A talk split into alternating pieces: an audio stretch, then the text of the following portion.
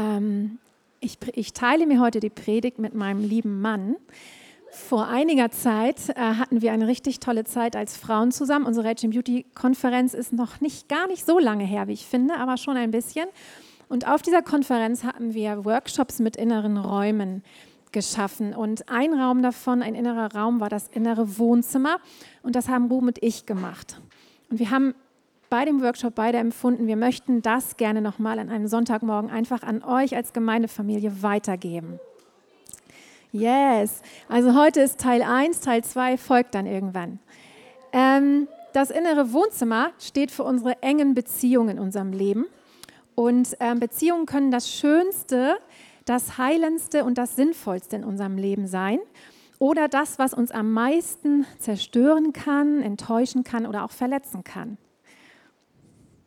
Und wir sprechen hier nicht oft über ihn, weil wir ihm so wenig Aufmerksamkeit wie möglich geben möchten, aber wir Menschen haben einen erbitterten Feind. Und sein größtes Anliegen ist es, unsere Beziehungen zu zerstören.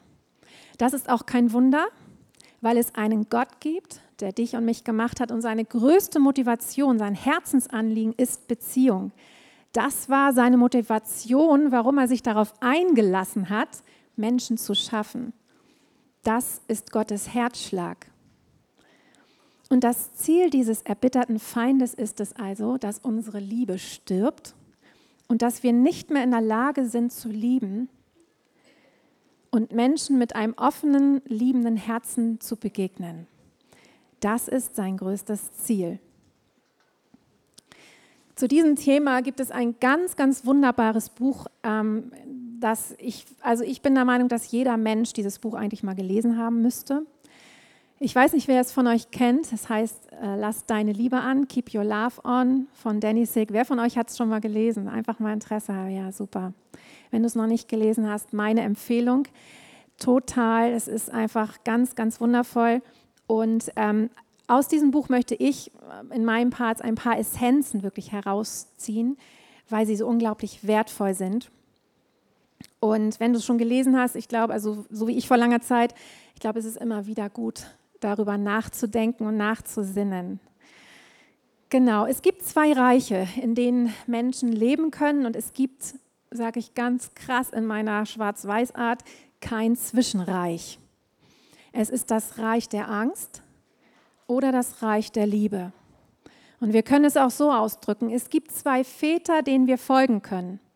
Dem Vater der Lüge oder dem Vater der Liebe. Und ich möchte hier noch einmal etwas vorweg sagen. Wenn du Tochter oder Sohn dieses wundervollen Gottes geworden bist, dann lebst du auf jeden Fall bereits im Reich der Liebe. Und zwar für immer. Das Reich der Liebe ist dein Zuhause.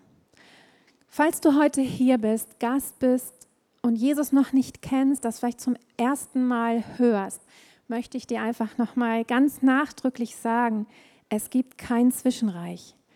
Und es ist so eine ernste Angelegenheit in dem Ganzen und eigentlich die, ja, es ist die wichtigste Angelegenheit unseres Lebens.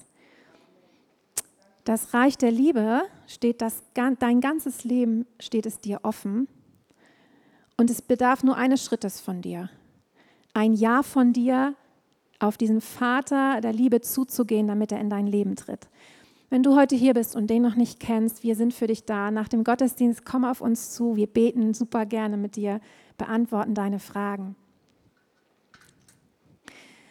Diesen wundervollen Bibelvers aus 1. Johannes 4, Vers 18, der ist einfach genial und drückt es so super aus. Furcht ist nicht in der Liebe, sondern die vollkommene Liebe treibt die Furcht aus. Denn die Furcht hat mit Strafe zu tun. Wer sich nun fürchtet, ist nicht vollkommen geworden in der Liebe. Die vollkommene Liebe ist also in dein Herz eingezogen, als du Gott dein Leben geschenkt hast. Und das Fatale dabei aber, und das glaube ich meint dieser letzte Satz in diesem Vers, über den ich lange gestolpert bin, unser Denken muss erneuert werden. Wir haben Gewohnheiten, Trampelpfade, Überzeugungen und Schlussfolgerungen gezogen und entwickelt. Und wir haben so viel in der letzten Zeit auch darüber gehört, auch von unseren Gastsprechern. Das fand ich echt Hammer. Ähm, und je tiefer wir da drin gelebt haben und je länger wir in diesem Reich der Angst gelebt haben, umso, umso mehr und ja, umso mehr gute Entscheidungen müssen wir treffen, um unsere Gedankenwelt und alles, was wir sind, im Reich der Liebe zu bewegen. Ich möchte an dieser Stelle ein kurzes Zeugnis von mir erzählen, um das nochmal zu veranschaulichen. Ich bin tatsächlich in diesem Reich der Angst groß geworden. Ich möchte nicht auf die Details eingehen, das würde den Rahmen völlig sprengen. Aber die Angst war so ein Teil von mir und lebte so sehr in mir. Und ein Teil davon ist auf jeden Fall der, dass mein Vater meine Mama und mich verlassen hat, als ich fünf war. Und ich liebe meinen Vater von ganzem Herzen. Aber in dem Moment ist etwas in mir zerbrochen. Und äh, andere Faktoren waren dabei, dass ich auch viel alleine war als Kind und die Angst wirklich ein Teil von mir wurde. Ich kann mich erinnern, dass ich als Kind viel im Bett gelegen habe, geschüttelt wurde vor Angst und auch so gelähmt war von dieser Angst, dass ich meiner Mutter noch nicht mal was erzählen konnte. Sie hat es gar nicht mitbekommen. Also Angst lähmt uns total. Und ich sage euch damit, ich weiß wirklich, was Angst bedeutet. Ich habe mich als Kind und als Jugendliche schon mit dem Tod auseinandergesetzt, mir das angeschaut. Und diese Angst wurde immer größer in mir. Und Gott sei Dank, Gott sei Dank gibt es einen wundervollen Gott. Und mit knapp 18 durfte ich ihn total erleben. Er hat mich echt herausgerissen, also gerettet aus diesen inneren Nöten auch. Aber um auch nochmal zu betonen, was für ein wundervoller, kostbarer Ort das hier ist, wo wir hören, dass, es ein, dass Gott vollkommen gut ist. Das habe ich in meiner Prägung als Kind in meiner Gemeinde, wo ich vorher war, nie gehört. Es wurde über einen heiligen Gott gesprochen, über einen heiligen Gott. Und es wurde ganz wenig betont, dass er vollkommen ist und mich liebt. Und dass Gott mich liebt, das war was sowas Abstraktes für mich. Ich konnte damit überhaupt gar nichts anfangen. Das heißt, als ich mein, mein Leben Gott gegeben habe, ich weiß es heute, hundertprozentig, bin ich sofort ins Reich der Liebe versetzt worden. Aber die Realität in meinem Herzen und meinem Kopf war noch lange nicht angekommen. Und das ist, was ich meine. Ähm, wir werden ins Reich der Liebe versetzt, aber diese, diese Gewohnheiten, die wir vor im, Angst, im Reich der Angst verlebt haben oder erlebt haben, die sind noch präsent, die können leider noch unsere Gedankenwelt, unsere Gefühlwelt beeinflussen. Es war für mich eine richtig lange Reise. Ich kann euch nicht sagen, dass ich den definierenden Moment ha hatte, aber ich hatte ganz viele definierende Momente. Und ich bin so dankbar dafür, diesen Vater der Liebe erkannt zu haben der vollkommen gut ist. Und ich bin so davon überzeugt, dass das ist, was jeder Mensch in seinem Leben wissen muss. Gott ist vollkommen gut und ich bin geliebt.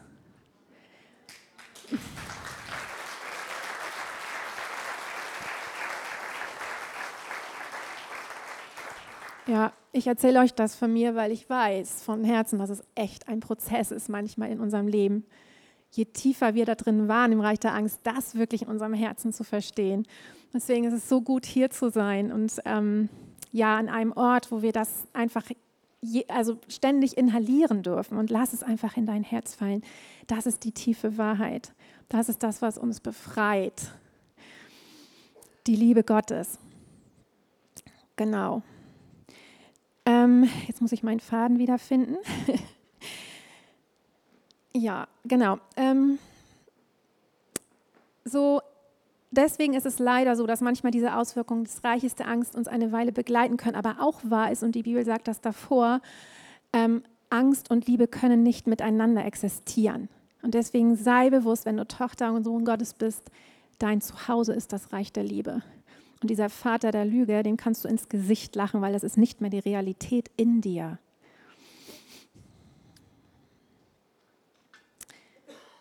je mehr du dich entscheidest, diesem, dieser Liebe in dir Raum zu geben, auch in deiner Seele, in die tiefsten Winkel, desto mehr wird Angst die Kontrolle in deinem Leben verlieren. Das was ist, ist was auch ich erlebt habe. Du gehörst deinem Papa im Himmel und in ihm ist keine Angst. Danny Silk spricht so wunderbar davon, dass es machtlose und machtvolle Menschen gibt und welche Auswirkungen es auf unser, auf unser Leben hat und vor allen Dingen auf unser Beziehungsleben. Und das finde ich so genial. Und ich reiße das heute hier wirklich nur an, weil Ruben gleich auch noch was richtig Tolles für uns hat. Ruben wird gleich über Weisenschaft sprechen und eben über Söhne und Töchter.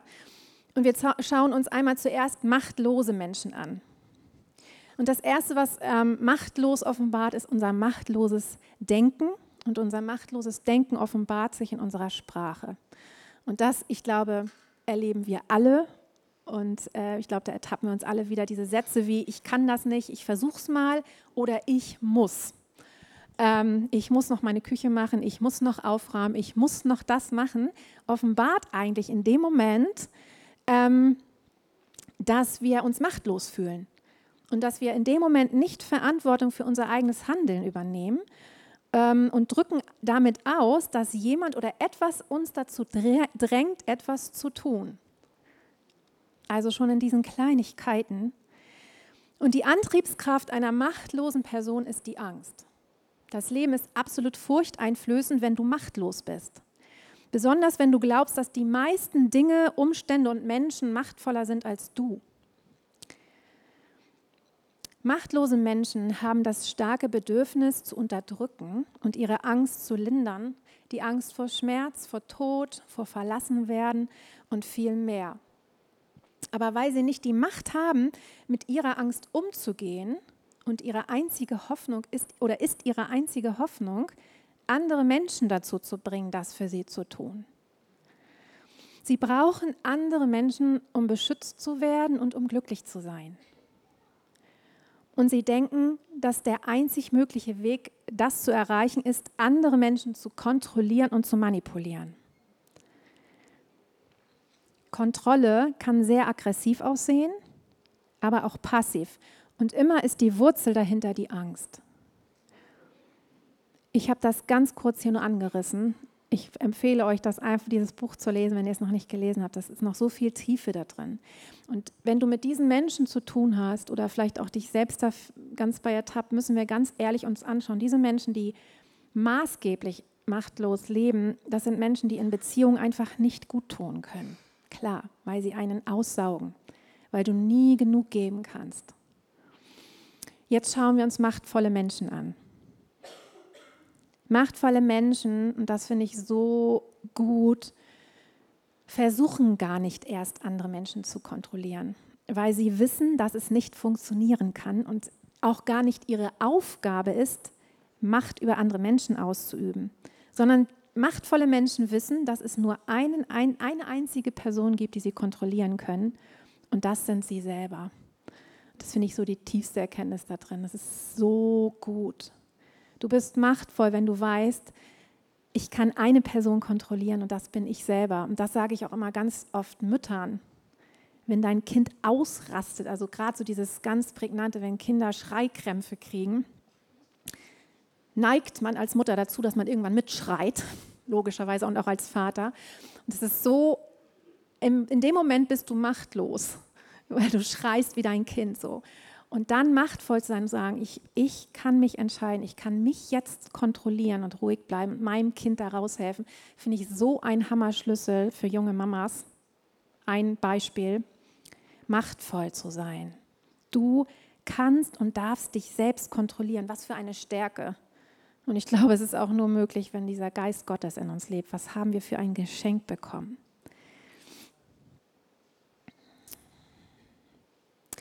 Machtvolle Menschen werden nicht von ihrer Umgebung beeinflusst in dem Moment oder infiziert. Sie weigern sich, ein Opfer zu sein und sie verlangen von anderen auch machtvoll zu sein.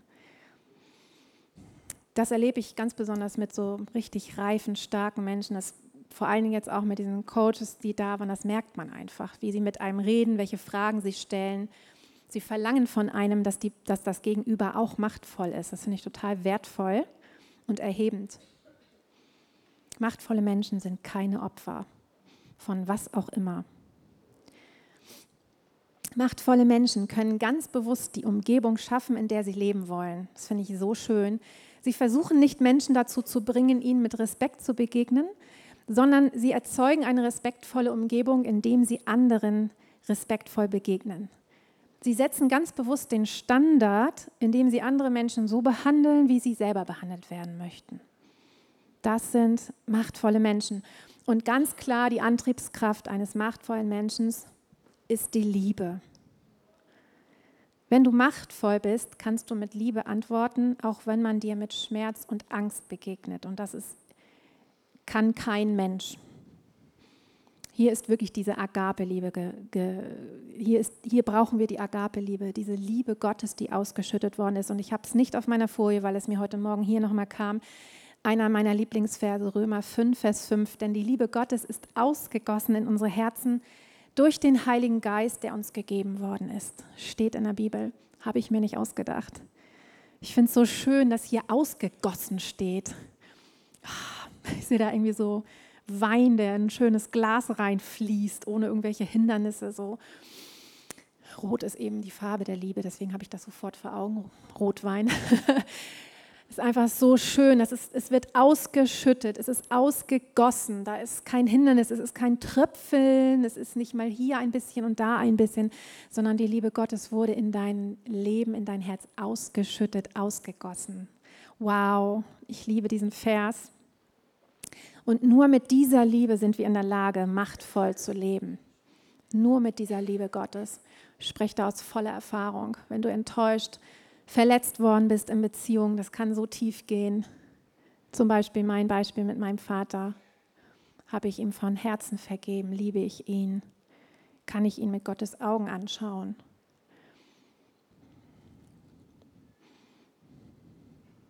So wertvoll, diese Liebe Gottes, die so viel größer ist als alles Schreckliche, Zerstörende, was Menschen sich gegenseitig auch antun können. Diese Liebe Gottes steht darüber. Und ich finde das so ein Privileg, dass wir tatsächlich in der Lage sind, mit dieser Liebe Gottes Menschen zu begegnen, in Beziehungen zu begegnen. Das ist ein Privileg, das ist ein Geschenk. Um machtvoll zu werden, braucht es als aller, allererstes und als allerwichtigstes deine Erkenntnis. Es ist wichtig, ganz genau mal hinzuschauen in dein Herz. Schau mal in dich hinein und frag dich einfach. Und das möchte ich dir als Frage einfach so mitnehmen, geben in deinem Leben. Was ist meine Antriebskraft ganz tief in mir? Angst oder Liebe? Wie lebe ich eigentlich? In welchen Momenten meines Lebens reagiere ich vielleicht machtlos und in welchen kann ich schon machtvoll reagieren. Auch sich das anzuschauen und zu feiern. Ihr wisst das, als Töchter und Söhne haben wir alle Ressourcen in uns, um machtvoll zu leben. Und was ich vorhin schon gesagt habe, du hast die Kraft des Heiligen Geistes in dir ausgeschüttet, der dich einfach begleitet auf dieser inneren Reise zu dieser machtvollen Persönlichkeit. Du bist kein Opfer mehr, sondern du kannst dich entscheiden, machtvoll zu leben. Und das, weil Gott in dir Wohnung gemacht hat. Nicht aus uns heraus. Versuch es nicht aus eigener Kraft. Das ist schon zum Scheitern verurteilt. Aber die gute Nachricht ist, wir können und dürfen machtvoll leben. Genau, und dann möchte ich jetzt gerne meinem Mann ähm, das Mikrofon weitergeben. Jetzt machst du mal weiter. Eigentlich schade, ne? Es ist einfach nur schön, oder? Was soll, man, was soll man da jetzt noch dazu sagen? Eigentlich ist alles gut, alles gesagt. Jetzt äh, wollen wir einfach üben gehen. einfach üben gehen. okay, äh, aber weil sie mich so höflich gebeten hat, so mache ich einfach weiter. So, was wir, was wir, äh, was wir erkannt haben hier als, als Gemeinde ist, dass äh, das Urteil, das Gott über unser Leben gesprochen hat, dass das unsere Identität formen sollte und dass die Beziehung, die wir mit Gott leben, deine Beziehung, die du mit Gott lebst, formt die Beziehungen, die du mit deinen Mitmenschen lebst. Das ist ein ganz wichtiger, ganz wichtiger Moment. Also die Beziehung, die du mit Gott lebst, formt sofort das Miteinander mit deinen Nächsten. Ähm, das war von Anfang an so die Absicht Gottes, dass diese Zweisamkeit und die Gemeinschaft von diesem Wesen Gottes durchdrängt ist, dass man Gott sieht, dass man Gott wahrnimmt, dass man sein Wesen wahrnimmt, seinen Charakter. Aber in dem Augenblick, wo der Mensch sich aus dieser geschützten Beziehung von Gott gelöst hat, wurde etwas massiv deutlich, etwas ganz massiv deutlich, dass nämlich die jeweils persönlichen Lebensbedürfnisse sich so sehr in den Mittelpunkt getrennt, gedrängt haben, in den Beziehungen, dass sie, dass sie wesentlich wurden, dass sie angefangen haben, das miteinander zu bestimmen. So, wir sagen folgendes: Die Begegnung war nicht mehr, diese Begegnung untereinander war nicht mehr eine Begegnung von Söhnen und Töchtern Gottes, sondern es war eine Begegnung von Menschen, die den Vater verloren haben, über die man eine Überschrift setzen könnte, Waisenkinder. Waisenkinder begegnen einander. Und wenn Waisenkinder einander begegnen, dann entwickeln sie, wenn sie sich begegnen, Strategien, um das eigene Überleben zu sichern. Irgendwie muss man versuchen, der Erste zu sein, das meiste zu bekommen äh, und sicherzustellen, dass es einem erstmal persönlich gut geht. Dann kann man immer noch nachdenken, was der andere braucht. So, und das, das ist so die Geschichte der Bibel, die einfach zeigt, wie sich so diese, diese Waisenkind-Mentalität, äh, wie die sich durchsetzt und wie diese Mentalität die Welt anfängt zu formen und zu bestimmen. Und gleichzeitig, während wir das eine, dieses eine Bild in der Bibel sehen, durch das ganze alte Neue Testament, sehen wir gleichzeitig, wie so eine Parallelwelt, Gott, der alles dran setzt, um dem Menschen zu begegnen und zu rufen und ihn wieder zum Sohn oder zur Tochter werden zu lassen. So, so ist das eine spannende Geschichte. Wenn man von oben mal alles sich angucken könnte, würde man auf der einen Seite diese, diese Welt sehen, in dieser Waisenmentalität und auf der anderen Seite Gott und, und irgendwie rennen sie aufeinander zu. Und die Frage ist, ob der Mensch weiter rennt, ob er wirklich in diese Arme Gottes läuft. So, wenn du nämlich zulässt, dass Gott dir begegnen darf, dann begegnet er dir eben nicht mit den Vorwürfen, die du erwartest, sondern, sondern er stellt dein Sohnsein, dein Tochtersein wieder her. Und es entsteht ein Bewusstsein in dir, wenn diese Begegnung stattfindet, dass du eben kein Fehler bist, sondern du bist ein Wunschkind Gottes und dass du jetzt mit deiner Lebensgeschichte in deinen Beziehungen, in denen du lebst, diese Absicht Gottes zum Ausdruck bringen kannst. Endlich. Endlich kann sich die Kultur des Himmels auf dieser Erde zeigen. Vor, vor einiger Zeit habe ich vor einigen Männern äh, einen Vortrag gehalten und gesagt, Gottes Absicht war nie, dass sich der Himmel von der Erde trennen sollte. Der Himmel sollte immer die Erde berühren. Ja. So, und das eben durch dein Leben. So, deine Begegnung mit Gott führt dich automatisch eine neue Lebenskultur. Und diese Welt braucht eine neue Kultur. Sie braucht dringend eine neue Kultur, die dem Himmel entspricht. Und was wir, was wir wahrnehmen ist, dass diese Zweisamkeit, die Gott auf seinem Herzen hat, diese Gemeinschaft, die Gott auf seinem Herzen hat, äh, äh logischerweise, so, dass da eine Ergänzung stattfinden soll. Ja, Gott, in, in, diese, in, diese, in dieser Beziehung, die Gott auf seinem Herzen hat, ist immer das Thema Ergänzung, Ergänzung, Ergänzung. Etwas, was du hast, ist etwas, was mein Leben ergänzt, was ich habe, ergänzt dein Leben. Das ist etwas, was das Wesen des Vaters zum Ausdruck bringt. So, so, das heißt, wenn es aber Ergänzungen geben muss in meinem Leben, dann bedeutet das, dass mein Leben auch weiterhin von Bedürfnissen begleitet wird. Etwas, was ich in dir sehe, was mich begeistert, was mich berührt. Und all diese Bedürfnisse sind von Gott gegeben, nur wenn sie anfangen, der Lebensmittelpunkt zu sein, zerstört das den Menschen, von dem ich alles ziehen möchte und alles haben möchte. So, was ich, was ich in meinem Leben wahrnehme, ist, dass Bedürfnisse eine ständige Begleitmusik sind, obwohl ich das wahrhaben will oder nicht. Irgendwie begleitet mich das ständig. Und das Fatale ist, ähm, gerade bei, bei, in den Beziehungen, die mir ganz doll wichtig sind, die mir ganz wertvoll sind, die, die ich wertschätze, die, die ich auch brauche, in dem Augenblick, in diesen Beziehungen, die, die mir so wichtig sind, werden gerade all diese Grundbedürfnisse angesprochen. Irgendwie macht sich das da bemerkbar. Und vielleicht, äh, ohne dass du das weißt, machen wir einmal die Folie weiter, was man vielleicht gar nicht so äh, ständig so vor Augen hat, aber in diesen Beziehungen, die ich lebe und die du lebst, so gerade die, die ganz eng sind, sind das diese vier Themen, die mich ständig irgendwie begleiten, nämlich, dass ich, dass ich meine Identität wird in, wird in Frage gestellt oder wird bestätigt. Was macht mich aus? Sag mir, was macht mich aus? Das will ich, ich natürlich sage ich nicht, sag mir, was macht mich aus, aber tatsächlich begleitet das. Was macht mich aus? Und das nächste ist die Zugehörigkeit. Wo gehöre ich dazu? Ich bin dir doch wichtig, oder? Kann ich in dein Club? ja, ja. Und dann die Bestätigung. Diese Bestätigung so, äh, äh, naja, ihr wisst, was Bestätigung ist, oder? super gemacht, keiner kann das so gut wie du. Wenn die ganze Welt so wäre wie du. ja, genau. Und dann möchte man gerne ein Teil der Geschichte sein. Irgendwie möchte dazugehören. Ist doch ganz klar. Irgend, ja. Und so oft hat man das Gefühl, oh, da ist das Leben. ja. Okay, diese, diese vier Themen, die schwingen irgendwie mit, du, das begleitet dich, ob du das wahrhaben willst oder nicht. Und von daher ist es also kein Wunder, dass wir genau in diesen Bereichen immer wieder auch Verletzungen erleben. Ja? So, und jetzt haben wir das gerade von Carmen gehört, da gibt es also diese machtvolle Reaktion und die weniger machtvolle Reaktion. Oder man kann auch sagen, die eine Reaktion ist die Reaktion eines Waisenkindes und die andere Reaktion ist die eben eines Königkindes also eine Königstochter oder Königssohnes. Und jetzt gehen wir mal von einer Situation aus, die dich total nervt, ärgert, traurig macht. So, und meine Reaktion ist, geh, wo du wohnst. Ich weiß nicht, wie deine Reaktion ist, aber ich brauche solche Situationen nicht. Geh, wo du, lass mich in Ruhe.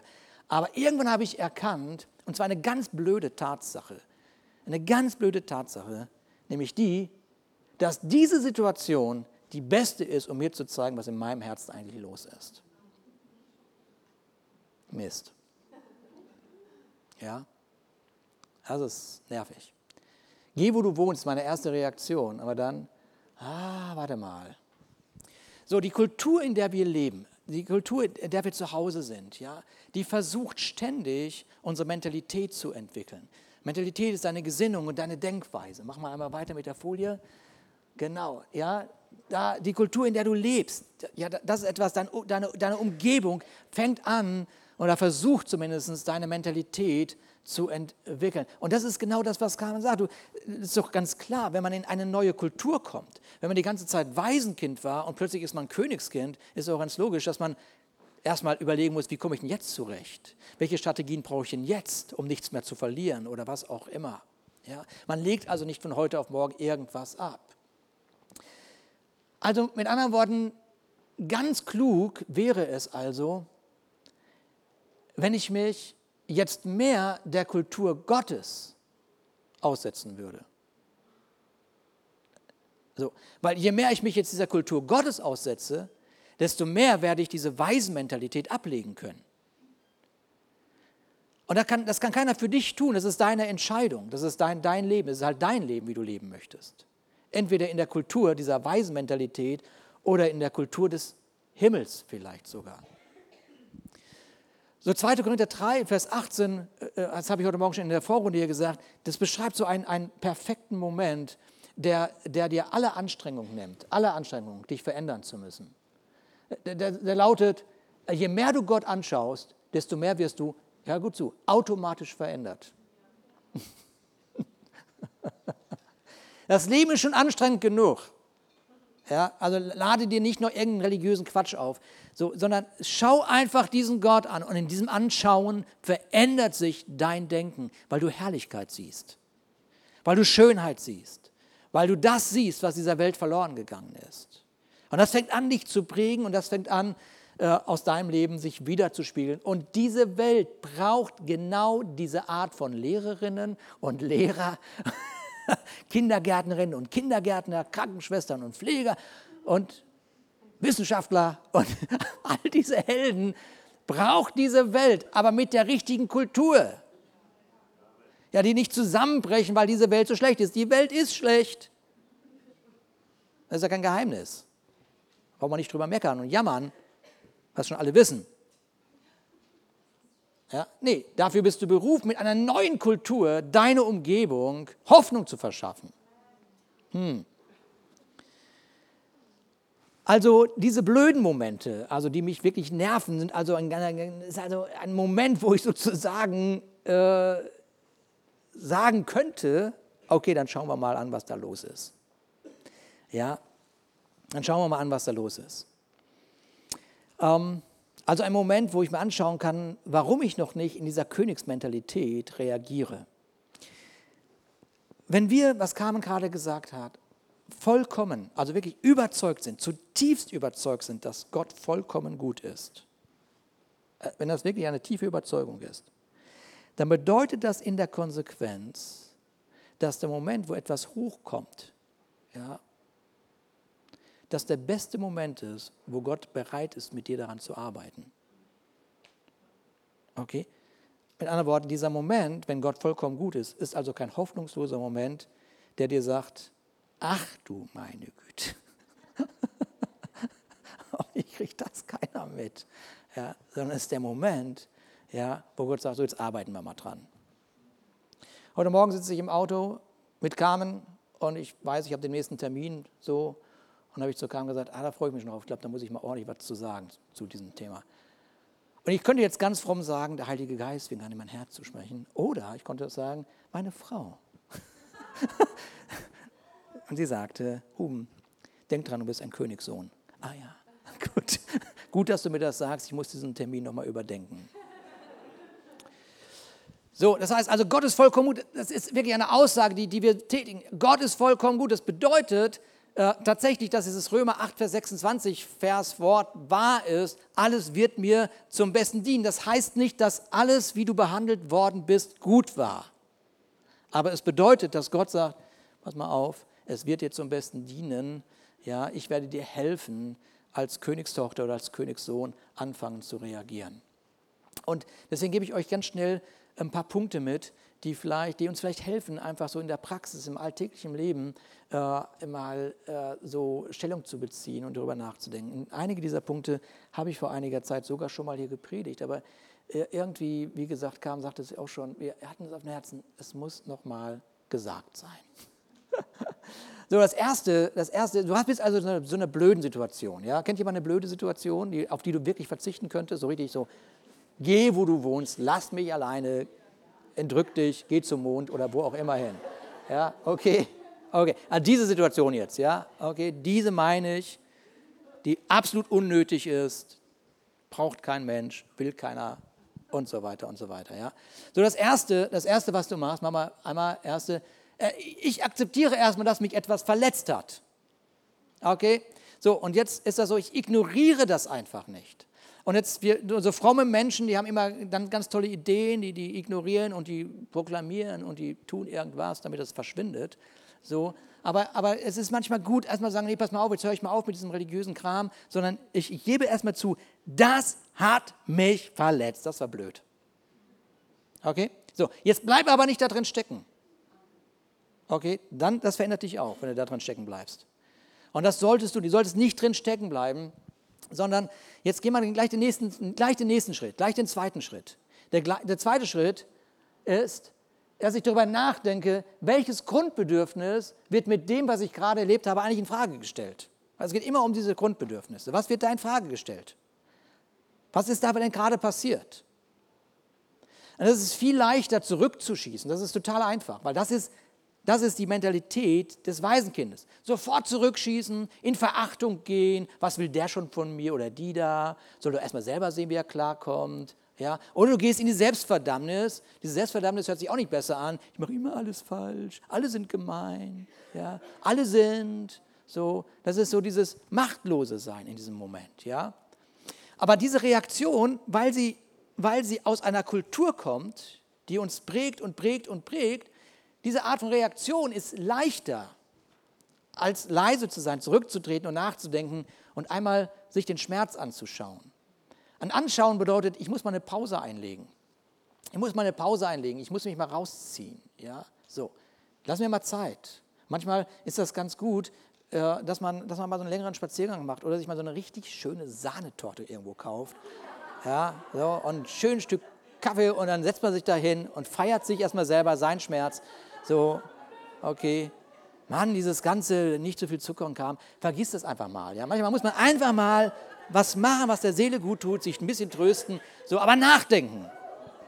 Nachdenken. Jetzt nicht jeden Tag eine Sahnetorte, aber einmal. Ja? So, dieser Moment, dieser Moment hier, die Frage nach Recht und Unrecht bringt mich einfach, bringt mich, bringt mich einfach nicht weiter. Ja? Und die Wahrheit ist oft, man, je, je, mehr du von der Sahnetorte gegessen hast, desto mehr find, findest du heraus, ach, so ganz Unrecht hatte der doch auch nicht. Aber so ganz Recht auch nicht. Mann, ja. So, diese Momente finden ja da statt. Ja. So, also mit anderen Worten, was ist eigentlich der eigentliche Grundschmerz, den ich hier gerade, gerade erlebe? Und wie gesagt, wir haben Strategien entwickelt, um mit diesen Schmerzen umzugehen. Und, äh, und, ähm, und nochmal, so, so, es gibt dieses Wort, ich glaube daran, es gibt dieses Wort innere Heilung. Es ist, und das ist ganz wertvoll, innere Heilung. Aber du, mach nicht eine Endlosschleife daraus. Ja, eine Endlosschleife hilft dir nicht. Es hilft dir einfach nicht. Deswegen gebe ich dir jetzt drei Punkte, dass innere Heilung zu einem Ergebnis führt. Seid ihr bereit? Okay. So, der erste Punkt ist, mach mal weiter. So, das ist alles gesagt. Ein lautes Nein zu meiner alten Reaktion. Ja? Ist angekommen? Ein lautes Nein zu meiner. So, ich meine, wenn ich das nicht mache, wenn ich nicht die Verantwortung sage, so jetzt reicht's. Und sage, jetzt, ich will eine neue Kultur leben. Für was bin ich denn ein Königssohn? Ja, also da, da nimmst du die Verantwortung und sagst, okay, stopp, aus, vorbei, lautes Nein, ich will nicht. Diese weisen Wege haben diese Muster von mich selbst verteidigen, auf meine Rechte pochen, Selbstmitleid. Und das Schlimmste ist ja, sich süchtig trösten. Ja, das ist ja, das ist. Ja, ja.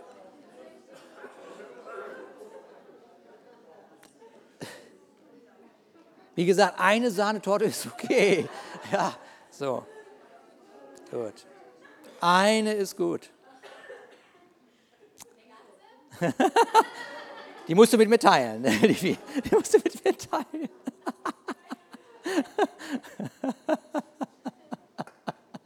Okay, das ist mal der erste, der erste Punkt, ja. Okay, nein zu diesen Momenten. Und, ja, und jetzt, jetzt ist das so. Wer, kennt jemand Selbstgespräche? Okay, okay. Wir sind, hier, wir, sind heute, wir sind ja unter uns heute. Okay, ja, wir reden zu uns selber. Okay, ja, dann, dann sprich doch mal zu dir selber. Sag doch mal, sag mal, was machst du hier? Warum bist du gerade an diesem Ort? Ja, was suchst du am falschen Ort? Und dann sagst du zu dir selber, so, jetzt nehme ich dich mal und bring dich woanders hin. Mach das doch mal. Ist doch sowieso verrückt. da kannst du auch diesen Weg gehen. Ja? Ich nehme dich am besten zu einem Ort, wo es das Echte und das Wirkliche gibt. Ja, wo ist denn das? Naja, wahrscheinlich bei Gott. So, bei Gott. Okay, dann, dann gehen wir da einfach mal diesen inneren Heilungsprozess durch. Nächster Punkt. Okay, ich, ich wende mich also zu Gott. Ich habe erstmal zu mir gesprochen und gesagt, nein zu dieser alten Reaktion. Und jetzt als nächstes, ich wende mich zu dir, Gott. Und es gibt so ein schönes Gebet, was ich aus dem Zusammenhang gerissen habe, weil als das Jesus gehört hat, hat er gesagt, oh mein Gott, ich bin jetzt so lange bei euch und ihr kennt den Vater immer noch nicht, was ist nur los mit euch? Aber, aber trotzdem ist es ein schönes Gebet, dass du sagst, Gott, zeig mir das Vaterherz. Zeig mir einfach das Vaterherz. Zeig mir, wie der Vater ist. Zeig mir, wie der Vater ist. Lass mich das sehen, wie du bist. Okay? Lass mich das sehen, wie du, wie du bist. Dass du, dass du wahrnimmst, wie sehr der Vater dich liebt, egal wie der Umstand ist. Egal wie der Umstand ist. Und das, das Zweite, ich mache gleich schnell weiter wegen der Zeit, das Zweite, was du bittest, ist, offenbar mir nochmal, offenbar mir nochmal meine Identität. Ich bin süchtig danach, Papa, dass du mir sagst, wie ich bin und wer ich bin. Und der Papa ist süchtig danach, dir zu sagen, wer du bist. Weil dafür hat er alles gegeben. Seinen Sohn. Er hat er gegeben, damit er dich in einen neuen Stand bringt. Nicht mehr Sünder, sondern gerecht vor Gott. Vollkommen gut, ohne Makel und ohne Sünde. Und das sagt er dir. Und deswegen ist das gut, wenn du diese Frage stellst. So Gott, jetzt sag mir mal, wer ich bin. Und Gott fängt an zu reden und es gibt keine Verdammnis bei Gott. Es gibt Liebe, Anerkennung, Ermutigung. Offenbare mir meine Identität. Und das nächste, und das ist so, so, so, so gut, dass du genau das machen kannst, nämlich, Papa, es ist eine Zeit, dass du mich tröstest. denn so wie du mich tröstest, kann mich keiner trösten. Okay? Tröste dich also süchtig bei Gott. Okay. ja, gepriesen sei Gott, 2. Korinther 1, Vers 3, gepriesen sei Gott, der Vater unseres Herrn Jesus Christus, denn er ist ein Vater, der sich erbarmt und ein Gott, der auf jede erdenkliche Weise tröstet und ermutigt. Hammer, das ist mein Gott, an den glaube ich. Deswegen renne ich zu ihm hin. So. Und wenn du diese, diese vier Punkte, die wir jetzt angeguckt haben, wenn du die, das ist innere Heilung. Okay? Das, das kannst du selber. Ganz alleine. Du kannst richtig machtvoll zu dir reden, zu Gott gehen und diese drei, diese drei äh, Gebete sozusagen führen. So, und wenn du das gemacht hast, wenn du das gemacht hast, dann passiert Folgendes, dass eben nicht der liebe Gott mit seiner Hand in dein Leben eingreift und jetzt ein paar Schachfiguren verändert. Ja, so, jetzt machen wir das mal so, dass du bloß jetzt nicht mehr auf den zustößt und so. Den Bauern nehmen wir mal weg. Wie komme ich auf den Bauern gerade? Also den, den nehmen wir da mal weg, diese Person. Nein, das macht er nicht. Ja? Jetzt fängst du an, dich selber zu leiten, weil du aus einer Begegnung mit Gott gekommen bist, weil deine Identität bestätigt worden ist, weil dein Vater dich getröstet hat. Jetzt fängst du an, dich selber zu leiten. Und das habe ich schon mal, hatte ich irgendwann schon mal gesagt, wenn ich ein Vater zu meinem Kind bin, dann will ich ja nicht, dass mein Kind ein Leben lang Baby bleibt. Das war nicht mein Ziel, dass ich meine Tochter mit ihren 28 Jahren, Heidi, Dianachen, schön, das, oh, ist das süß, ist so süß. Sie sagen, Papa, alles gut, Papa. Es ist gut. Ich, ja. Nee, ein Teil meiner Vaterliebe ist doch, dass ich meine Tochter so erzogen habe, dass sie heute mütterlich leben kann. Oder, sich, oder dass, wir, dass, wir, dass wir unsere Kinder so erziehen, dass sie mütterlich oder väterlich leben. Das ist doch unser, unser Ziel, oder nicht? Dass sie väterlich oder mütterlich leben können. So, das heißt, das heißt nochmal, Gott nimmt, übernimmt also nicht die Entscheidungen für dein Leben, wie du selber mit dir umgehst. Das wird Gott dir nicht nehmen. Die Frage ist, was hast du in der Begegnung mit Gott erlebt und wie wirst du jetzt auf dich selber jetzt anfangen zu reagieren? Und wenn der Vater mich bestätigt, wenn der Vater mich leitet und mir alles gibt, was ich brauche, ich mich aber selber verdamme, ich mich aber selber bestrafe, ich mich aber selber verachte, mir nichts gönne, dann kommt von dieser väterlichen Liebe einfach nichts an. Ist irgendjemand da? Okay? Es ist also an mir, Verantwortung für mich selber zu ergreifen und Achtung, hört mir gut zu, ich muss mich selber väterlich leiten. Und vielleicht musst du dich selber mütterlich leiten, aber ich muss mich väterlich leiten. Und wenn du wissen möchtest, wie das aussieht, dann ist das so, dass, dass du vielleicht wahrnimmst, ey, das, was ich gerade tue, das, was ich mir gerade anschaue, das, was ich, wie ich gerade reagiert habe, das schadet mir, am selbst, mir selber am meisten. Das ist doch das, was du deinem Sohn, wenn du ein Kind oder eine Tochter, dann machst du das doch. Dann, dann macht es etwas, dann sagst du, warte mal, das war jetzt nicht gut. Du reagierst also väterlich oder mütterlich auf die Reaktion deines Kindes. Ja? Ähm, das heißt, den Weg, den du da eingeschlagen hast, dann nimmst du erstmal die Entscheidung und du übernimmst für diesen Moment eine väterliche oder mütterliche Führung.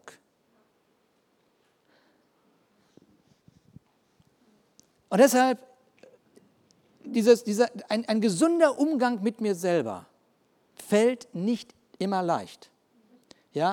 Und deshalb liegt es an uns, oder jetzt an mir in diesem Fall, wie ein Vater mal mein Leben anzuschauen. Oder schau dir mal dein Leben, wenn du eine Frau bist, wie eine Mutter an. Schau dir mal einfach dein Leben an. Und dann, wie ein Papa, schaust du dich an und dann sagst du, warte mal, was ist eigentlich der Grund, warum ich nicht zur Ruhe komme? Was ist die Falle, in die ich immer wieder hineintappe? Seid ihr da? Ja? Sind alle Väter und alle Mütter da? Ich meine, jeder ist hier Vater und Mutter, auch wenn du keine Tochter hast und keinen Sohn hast. Jeder ist Vater und Mutter. Ja. Und das ist das Herz, Das Herz Gottes, das sagt, ich wünsche dir von ganzem Herzen, dass du dich mütterlich führst. Ich wünsche dir von ganzem Herzen, dass du dich väterlich führst. Und ein weiterer, weiterer Punkt der väterlichen und mütterlichen Leitung ist, dir selber niemals die Hoffnung aufzukündigen. Das ist Vater- und Mutterschaft. Niemals Hoffnung aufzukündigen. So, mit anderen Worten, was sagst du dir selber? Sind es Gedanken der Hoffnung oder Hoffnungslosigkeit? Und jetzt, jetzt gebe ich dir einen Gedanken mit, der, der dich vielleicht begleiten darf, dass du das mal so richtig so verinnerlichst. Okay, wenn das, was du dir selber sagst, permanent ein Kind hören würde, welche Mentalität würde dieses Kind haben? Okay, hilft das? Dass wir einmal ein bisschen darauf achten, was wir zu uns reden, was wir zu uns sagen.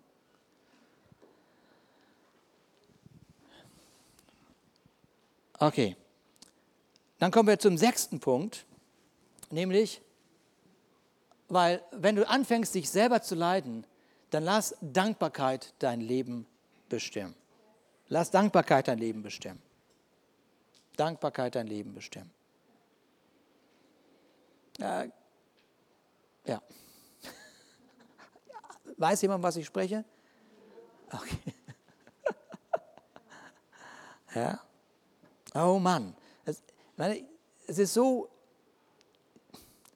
immer noch leben wir in Deutschland auf einem wirklich hohen Niveau, oder? Immer noch. Aber das Jammern und, und das Undankbare wird immer lauter. Ja, aber das ist nicht die Kultur, wenn man dem Vater der Hoffnung begegnet ist. Das ist nicht die Kultur, die aus dem Himmel kommt. Undankbarkeit hat überhaupt keinen kein, kein, kein, kein Raum in, in der Gegenwart Gottes. Wenn du Gott begegnest, das Erste, was du feststellst, ist, Danke, danke, danke, danke, danke, danke, danke für mein Leben, danke für meine Frau, danke für meine Umstände, danke für meine Situation, danke, danke, weil jetzt kann das ja hochkommen, jetzt kannst du das ja bearbeiten mit mir, danke, danke, danke, Hoffnung, Hoffnung, das ist Begegnung mit dem Papa.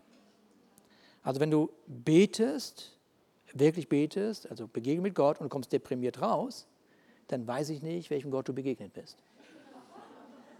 Okay, okay dann, dann weiß ich das wirklich nicht. Dann wird Zeit, dass du deinen Gott wechselst. Ja. Ja. Weil, weil, weil, weil, was, warte mal, was war nochmal das Evangelium? Das Evangelium war Gerechtigkeit, den Stand, einen neuen Stand führt zu was? Zu Frieden in meinem Leben. Frieden, dein Stand führt zu Frieden. Und Frieden im Leben heißt Freude.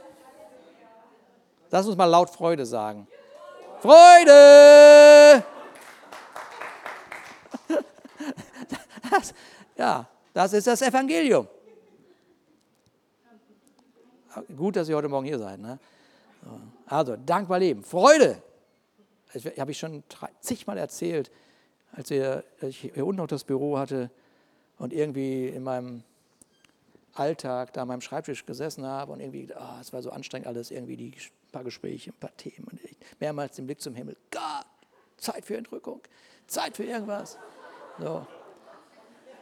Ja, und dann, und, dann, und dann kam der Sacher, ich meine Sacher, mit seiner lauten Stimme durch den Flur gelaufen. Freude, Freude, Freude.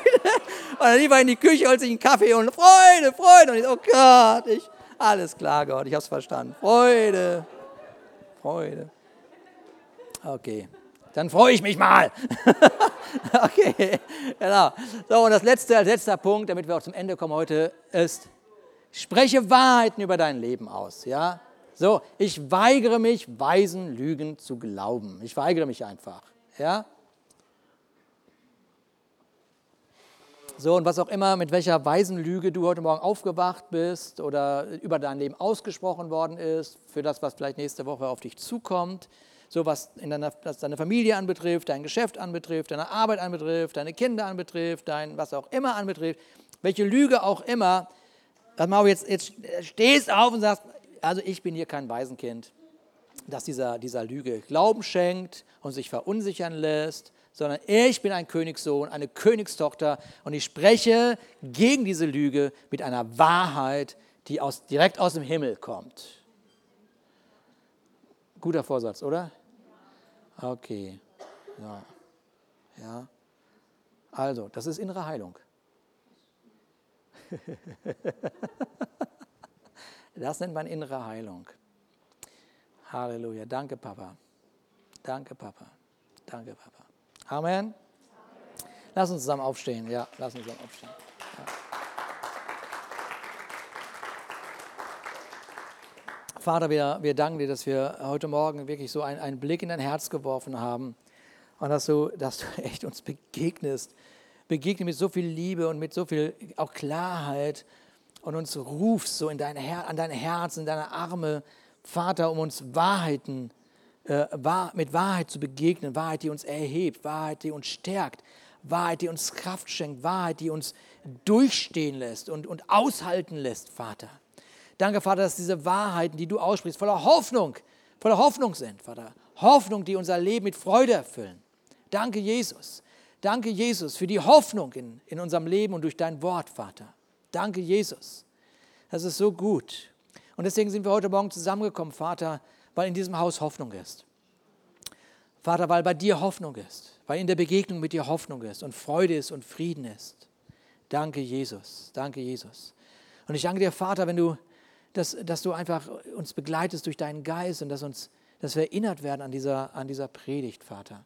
Dass wir erinnert werden an dein Wort und dass es eine Veränderung gibt in unseren Umständen, Vater, in unserer Situation, in der wir sind. Und dass du dich verherrlichst an dass du dich zeigst, Vater. Danke, Jesus.